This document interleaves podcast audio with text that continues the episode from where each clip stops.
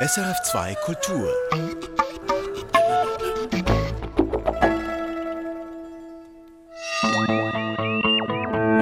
Wissenschaftsmagazin. An Demenz können auch Katzen oder Hunde erkranken. Warum das für uns Menschen interessant ist.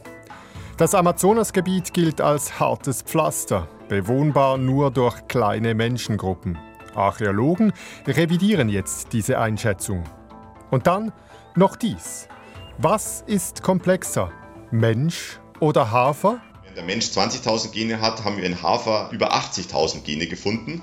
Zumindest genetisch ist uns das Süßgras also überlegen. Wir klären, warum die Entschlüsselung des Hafergenoms für uns eine so große Bedeutung hat. Herzlich willkommen zum Wissenschaftsmagazin.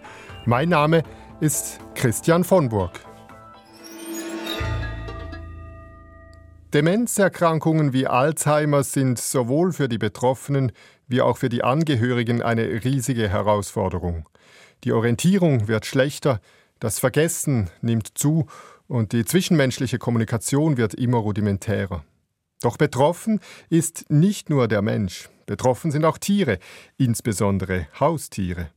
Warum Demenz bei Katzen oder Hunden für uns Menschen aber auch interessant sein kann, weiß Remo Vitelli. Da war zum Beispiel Chill, eine Gordon-Setter Hundedame im fortgeschrittenen Alter von elf Jahren. Besitzerin von Chill war Gabi Wies, Neurologin an der privaten Tierklinik Wettrast in Basel. Die hat angefangen mit Desorientierung, Verwirrung zu zeigen. Die ist vor die Tür gestanden, die wollte in den Garten gehen, ist dann rausgelaufen und draußen ist sie gestanden und wusste nicht mehr, was sie tun sollte. Das Tier hatte also die Orientierung verloren. Und zwar räumlich und zeitlich. Sie ist viel mehr in der Nacht aufgewacht, teilweise umhergelaufen und wusste nicht mehr, wann sie wieder abliegen sollte und schlafen sollte. Und schließlich veränderte sich auch das Verhalten der Hündin gegenüber ihrer Besitzerin. Sie hat mich teilweise sehr lange angeschaut und man wusste nicht, was geht in diesem Gehirn vor, erkennt sie mich oder nicht. Alles hat ein wenig länger gedauert. Die Tierärztin Gabi Wies kennt das Thema Demenz bei Tieren also aus eigener Erfahrung, aber auch aus der Praxis. Die Symptome bei Haustieren sind praktisch dieselben, wie sie auch bei demenzkranken Menschen vorkommen können. Orientierungslosigkeit in Raum und Zeit und Vergesslichkeit.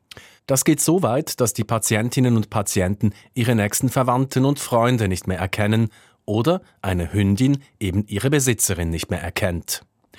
Aber sind auch die Ursachen der Demenz dieselben bei Mensch und Tier? Ja, sagt Veronika Stein.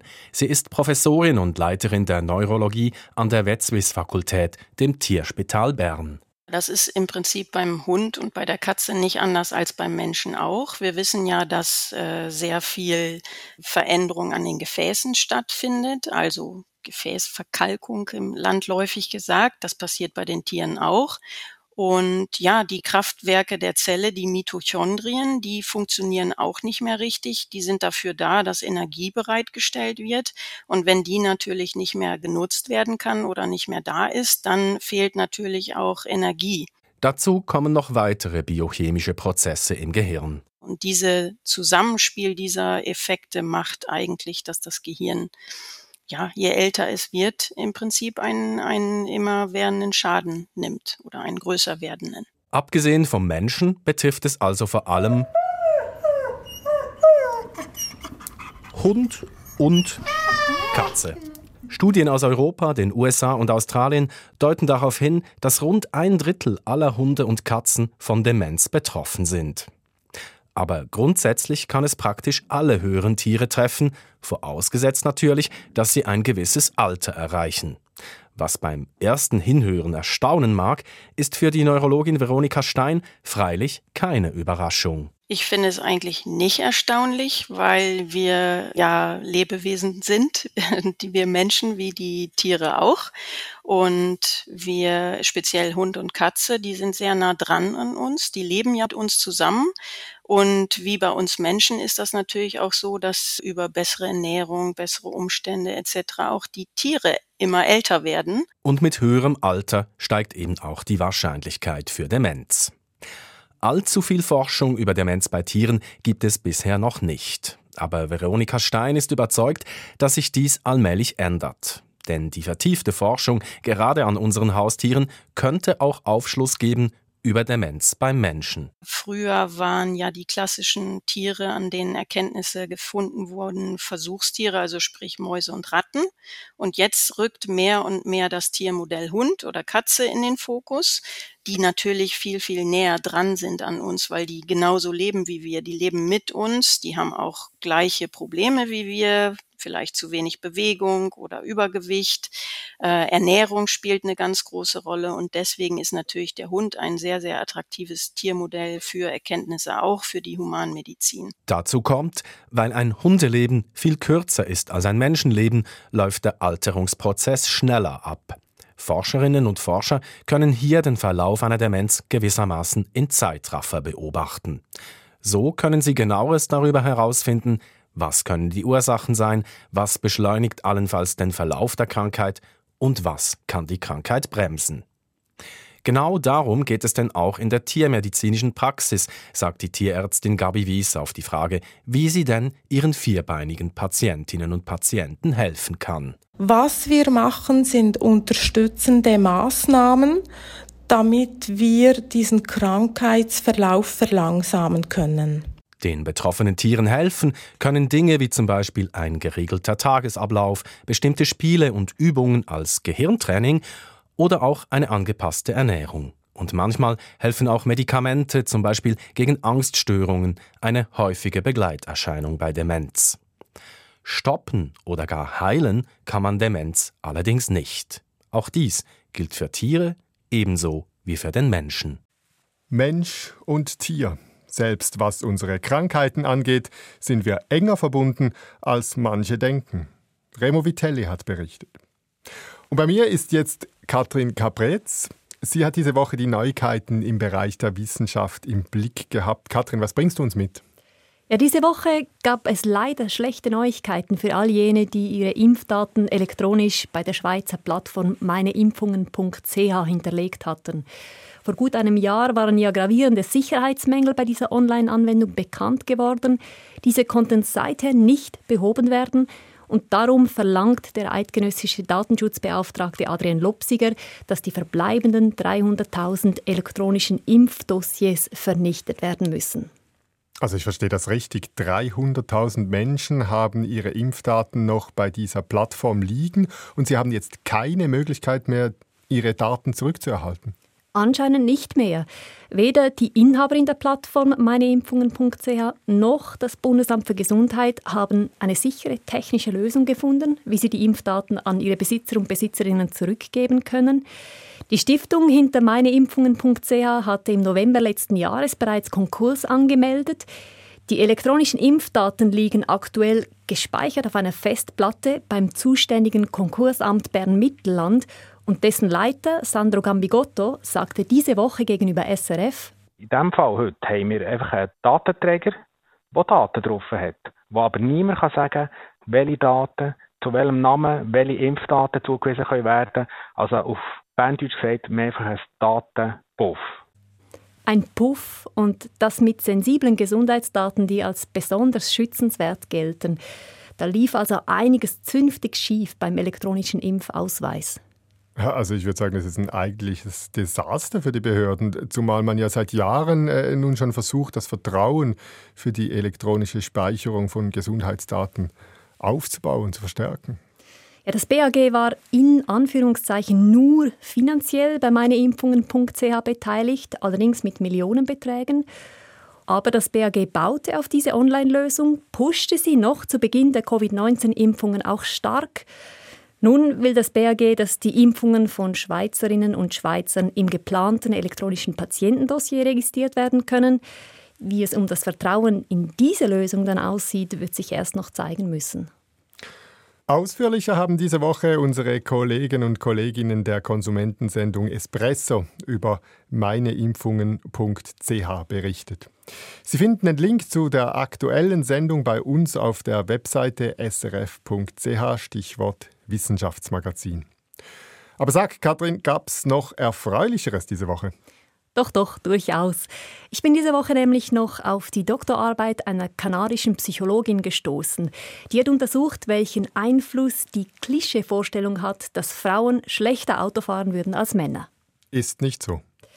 Dem widersprechen zumindest breit angelegte Untersuchungen, die immer wieder zeigen, die allermeisten gesunden Fahrer und Fahrerinnen sind sicher und kompetent im Auto unterwegs. Aber trotzdem, äh, das Klischee hält sich hartnäckig, äh, ist zumindest mein Eindruck. Ja, und das allein kann bereits einen Effekt haben. In der Psychologie spricht man dann von stereotyper Bedrohung. Also das würde heißen, allein weil ich weiß, dass es dieses Stereotyp, dieses Klischee gibt, fahre ich dann auch tatsächlich schlechter. Und ob das der Fall ist, wollte die Kanadierin herausfinden. Und was fand sie raus? Ist es so? Sie ist der komplexen Frage mit verschiedenen Experimenten zu Leibe gerückt. Aus ethischen Gründen nur im Fahrsimulator. Aber dabei kam heraus, erstens, die stereotype Vorstellung, dass Frauen schlechter Auto fahren als Männer, ist bei beiden Geschlechtern weit verbreitet. Zweitens, ein Auto zu fahren wird immer noch mehrheitlich als eine Männerangelegenheit betrachtet. Und drittens, die Fahrperformance von Frauen war nicht schlechter, auch wenn die Frauen noch kurz vor dem Experiment mit zum Teil wirklich heavy Klischeevorstellungen konfrontiert wurden. Also, diese Studie sagt uns, äh, es ist doch ein alter Hut, diese Diskussion. Ja, nicht eindeutig, weil frühere Untersuchungen hatten durchaus nachgewiesen, dass es diesen Effekt der Stereotypenbedrohung gibt. Die kanadische Autorin vermutet nun, dass sie allenfalls zu anderen Resultaten gekommen sei wegen der Auswahl ihrer Studienteilnehmerinnen. Bei ihr hatten vor allem jüngere Frauen teilgenommen, die Psychologie studieren. Und die hatten sich vielleicht tendenziell eher schon mit Stereotypen auseinandergesetzt und saßen ihnen deswegen vielleicht weniger stark auf. Aber gerade diese Vermutung finde ich auch vielversprechend, denn das deutet ja darauf hin, wir sind unseren eigenen Stereotypen nicht hilflos ausgeliefert. Seit mehreren Jahren schon zeichnet sich ab, dass die frühe Besiedlung des Amazonas lange stark unterschätzt wurde. Nicht nur in den Anden und in Mittelamerika gab es vor der Ankunft der spanischen Eroberer Hochkulturen wie die der Inkas und der Mayas. Auch im bolivianischen Amazonas, in den riesigen Überschwemmungsgebieten, den Llanos de Mojos, gab es große Kanalsysteme, Siedlungen und Pyramiden. Soeben wurden elf neue Siedlungen entdeckt. Im Fachmagazin Nature ist diese Woche dazu eine Studie erschienen. Maßgeblich beteiligt an diesen Entdeckungen ist Heiko Prümers vom Deutschen Archäologischen Institut in Bonn.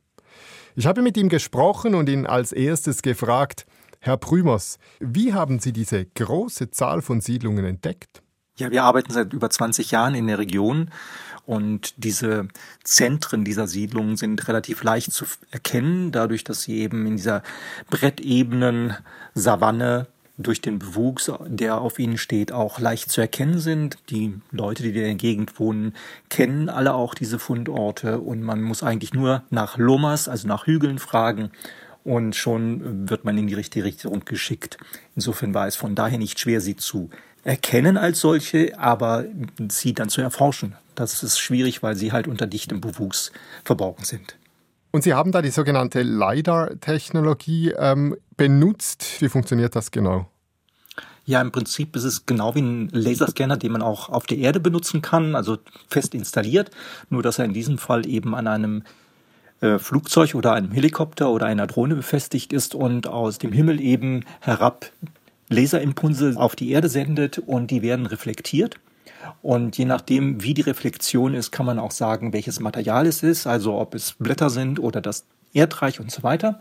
Und das wiederum ermöglicht es hinterher, die Impulse zu separieren und dann nur mit den Impulsen zu arbeiten, die auch auf den Erdboden getroffen sind. Und so kann man dann den Bewuchs herausrechnen, also die Bäume virtuell fällen und erhält dann ein Geländemodell, das uns zeigt, was unter dem Bewuchs verborgen lag.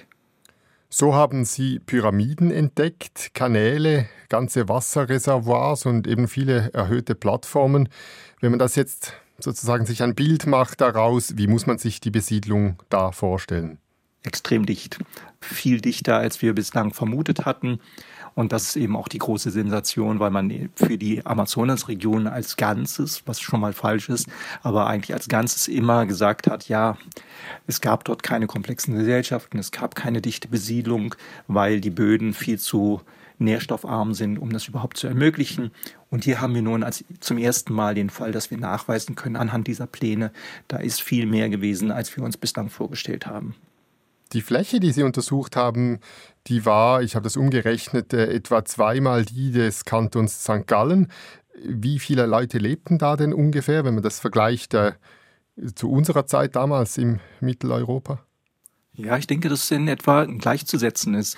Wir haben die Bevölkerungsdichte von den Amerikas insgesamt in der Vergangenheit deutlich unterschätzt, weil was die Spanier dann sahen, als sie gekommen sind, als sie erobert haben, sehr schnell in Vergessenheit geraten ist und nachdem die Epidemien die Bevölkerung stark dezimiert hat, glaubte man, dass das eigentlich der Zustand ist, in dem Amerika immer gewesen ist auch das Amazonasgebiet. Das ist mit Sicherheit nicht der Fall gewesen. Also wir müssen von den großen Siedlungen wie der Siedlung, die wir Kotoka nennen, zum Beispiel das größte Zentrum, das wir kennen, von mehreren tausend Menschen ausgehen, die dort gewohnt haben. Wie viel wissen wir denn unterdessen über die damalige sogenannte Gazarabe-Kultur, Herr Brümers? Ja, also wir können sagen, es waren sesshafte Landwirte, also Bauern, die zum Beispiel Mais angebaut haben, Yucca, also Maniok angebaut haben, sie natürlich auch gejagt haben. Hirsche waren ihr bevorzugtes äh, Fleisch. 70 Prozent aller zoologischen Reste, die wir gefunden haben in den Fundorten, gehörten zu einer bestimmten Hirschart. Wir können sagen, dass sie intensiv Fischfang betrieben haben, was in einer sehr stark von Wasser dominierten Gegend auch nicht weiter verwunderlich ist. Und wir können sagen, aufgrund von Grabbefunden zum Beispiel, dass sie hierarchische Organisation hatten, dass es also Gräber gibt, die an besonders hervorragender Stelle liegen, auch besonders ausgestattet sind mit Importgütern, wie zum Beispiel äh, Schmuckstücken, die von weit her eingehandelt worden sind. Das heißt, wir haben schon eine ganze Reihe von Aspekten dieser Kultur, die wir jetzt kennen, aber es fehlt natürlich noch eine ganze Masse. Und wie ist diese Kultur so plötzlich verschwunden? War das durch die Krankheiten, Pocken, Masern, Grippe, die die Europäer eingeschleppt haben? Ja, nachdem wir nun zwei Jahre Pandemie hinter uns haben, ist das natürlich eine sehr verlockende Theorie. Auch da sind wir natürlich noch ganz am Anfang. Wir können nur sagen, die Kultur endet bereits rund 100 Jahre bevor die Spanier kommen. Es gibt da keinen kausalen Zusammenhang. Es muss einen anderen Grund gegeben haben möglicherweise Klimaphänomene, ein Jahr oder zwei oder drei Jahre der Dürre, in dem eine gute Ernte nicht möglich ist, kann schon durchaus zu einem Abwandern großer Teile der Bevölkerung führen oder zu einem Auflehnen gegen die herrschende Kaste oder Krieg, dass ein Nachbar meinte, die Menschen dort sollten doch woanders hingehen. Das alles wird die Forschung in Zukunft noch zeigen müssen. Es kann also sein, dass es da einen Klimawandel gab, der uns bisher so gar nicht bewusst war. Klimawandel hat es immer gegeben, viel stärker, als wir uns das vorgestellt haben. Für die Maya-Kultur das Ende ist es ja eine lange Zeit immer wieder heftig diskutiert worden und äh, auch die Ausbreitung von Kulturen im Andengebiet, wie die Kultur von Tiwanaku, die sich zu bestimmten Zeiten eben bis an die Küste herunter erstreckt und dann wieder zurückzieht. All dies ist in Relation mit mehr Feuchtigkeit, weniger Feuchtigkeit zu sehen. Und in einer Ebene wie den Janus de Moris, also unserem Forschungsgebiet, die extrem stark auf solche leichten Klimaschwankungen schon reagiert, wäre es durchaus möglich, dass das ein wichtiger Faktor gewesen ist, ja.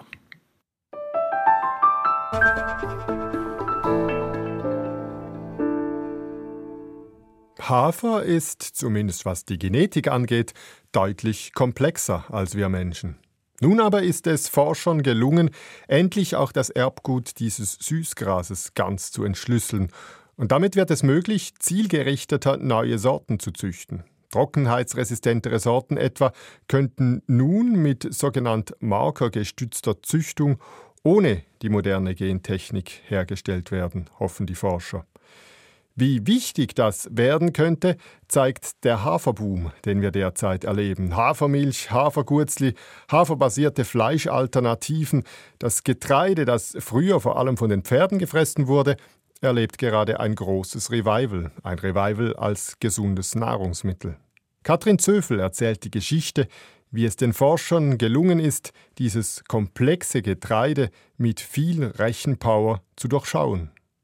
Das Helmholtz-Zentrum München beherbergt ein paar Forscher, die vor Komplexität keine Angst haben, sondern die der Komplexität mit der geballten Kraft von Computern, Algorithmen und Software zu Leibe rücken. Einer davon ist der Bioinformatiker Manuel Spannagel. Hafer, sagt er, hat einige besondere Eigenschaften die uns natürlich auch neugierig gemacht haben oder in der Wissenschaft beschäftigen. Was unterscheidet Hafer jetzt vom Weizen oder von anderen Getreiden, die allgemein als weniger gesund gelten? Das ist eines der Hauptthemen, die wir in unserer Studie aufgreifen. Hafer gilt als verträglicher für Menschen mit Weizenunverträglichkeit. Er gilt als gesund, weil er Beta-Glucane enthält, die Blutzucker- und Cholesterinwerte im Blut senken können. Was bisher fehlte, war der Blick ins Erbgut, um biologisch aufklären zu können, warum Hafer so ist, wie er ist. Warum wiederum der Blick ins Erbgut fehlte, ist kein Zufall. Hafer macht es den Biologen nicht leicht. Also während der Mensch 20.000 Gene hat, haben wir in Hafer über 80.000 Gene gefunden. Das illustriert so ein bisschen die Dimensionen, mit denen wir hier reden. Und das ist auch der Grund dafür, warum uns das erst jetzt gelungen ist, eine vollständige Sequenz für Hafer zu erstellen.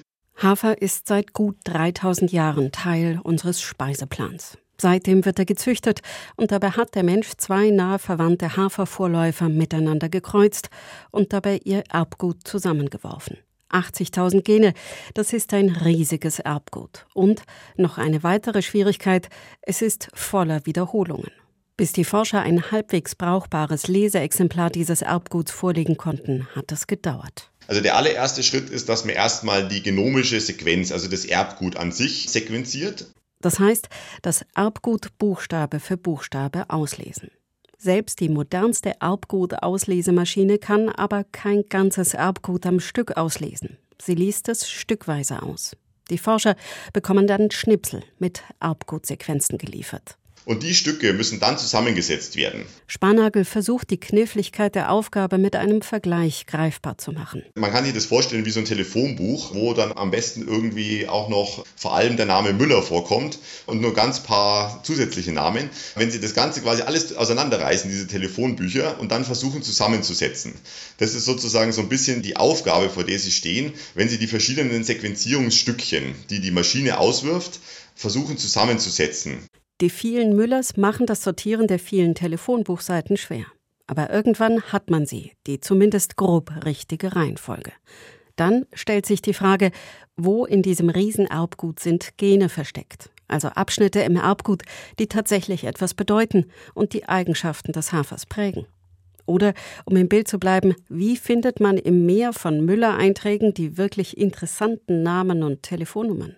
Erstens computergestützte Mustererkennung. Also es gibt Muster, von denen wir wissen, dass wir sie in Genen erwarten. Also suchten Manuel Spannagel und seine Kollegen im Erbgut nach diesen Mustern und legten so fest, wo sie Gene vermuten. Dann, nächster Schritt, Hafer ist nah verwandt mit Weizen, Gerste und Roggen, über deren Erbgut man schon deutlich mehr weiß und das in Teilen ähnlich ist. Legt man das Hafer Telefonbuch und das Weizentelefonbuch nebeneinander kann das helfen, die interessanten Seiten im Haferabgut zu finden, also die Abschnitte, die Gene enthalten. Außerdem, siehe oben, ist bekannt, dass Hafer viele Beta-Glucane enthält. Wie deren Gene in etwa aussehen, ist klar, also kann man auch gut nach ihnen im Wust aus Namen und Nummern suchen. Manuel Spannagel fokussierte sich dann auf drei Themen. Er suchte nach Genen, die für Gluten kodieren. Davon fand er keine. Dann solche für Beta-Glucane, davon fand er viele. Und dann fanden sie noch ein interessantes Gen. Eines, das mit dem Wasserhaushalt der Pflanze zu tun hat. Das ist ein Gen, das jetzt erstmals identifiziert wurde im Hafer, das zuständig ist für die Wachsschicht auf der Pflanze, auf den Blättern. Hafer hat da einiges an Vielfalt zu bieten. Also es gibt Sorten, die sozusagen äh, gar keine oder eine größere oder eine weniger starke Wachsschicht haben und die beeinflusst sozusagen die Fähigkeit der Pflanze, das Wasser besser auszunutzen oder mehr zu verdampfen oder weniger zu verdampfen. Der Wasserhaushalt ist ein Knackpunkt bei Hafer. Hafer ist zwar weniger anfällig auf Pilzkrankheiten als Weizen und braucht deshalb weniger Pflanzenschutzmittel im Anbau und er wächst recht gut auf mageren Böden. Aber wenn es trocken wird, dann stößt Hafer schnell an Grenzen. Für den Anbau wäre es drum ideal, wenn man den genügsamen, robusten Hafer so weiterzüchten könnte, dass er mit Trockenheit besser zurechtkommt.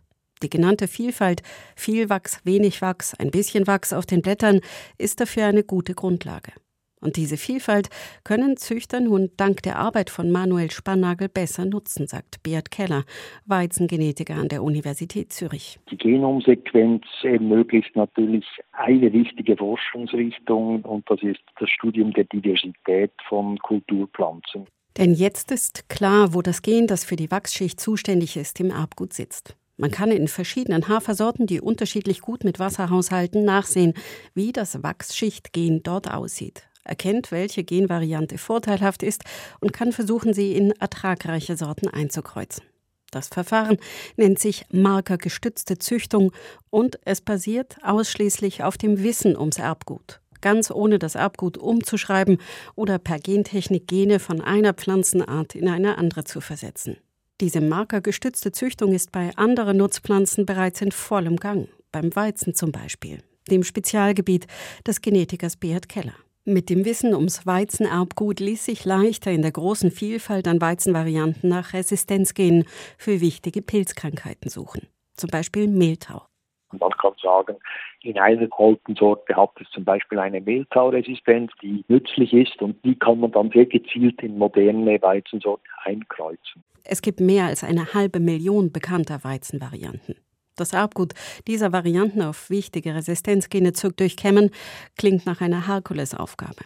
Doch dank den Fortschritten in der Pflanzengenetik und dank immer besseren Rechenwerkzeugen wird dies machbarer und hat auch schon Erfolge gebracht.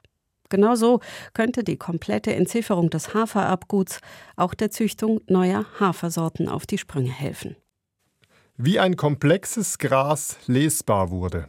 Katrin Zöfel hat berichtet. Und damit sind wir am Ende dieses Wissenschaftsmagazins. Sie hören uns nächste Woche wieder, wenn Sie mögen. Redaktion dieser Sendung Katrin Kapretz und am Mikrofon Tschüss, sagt Christian Vomburg. Erfahren Sie mehr über unsere Sendungen auf unserer Homepage srf.ch-kultur.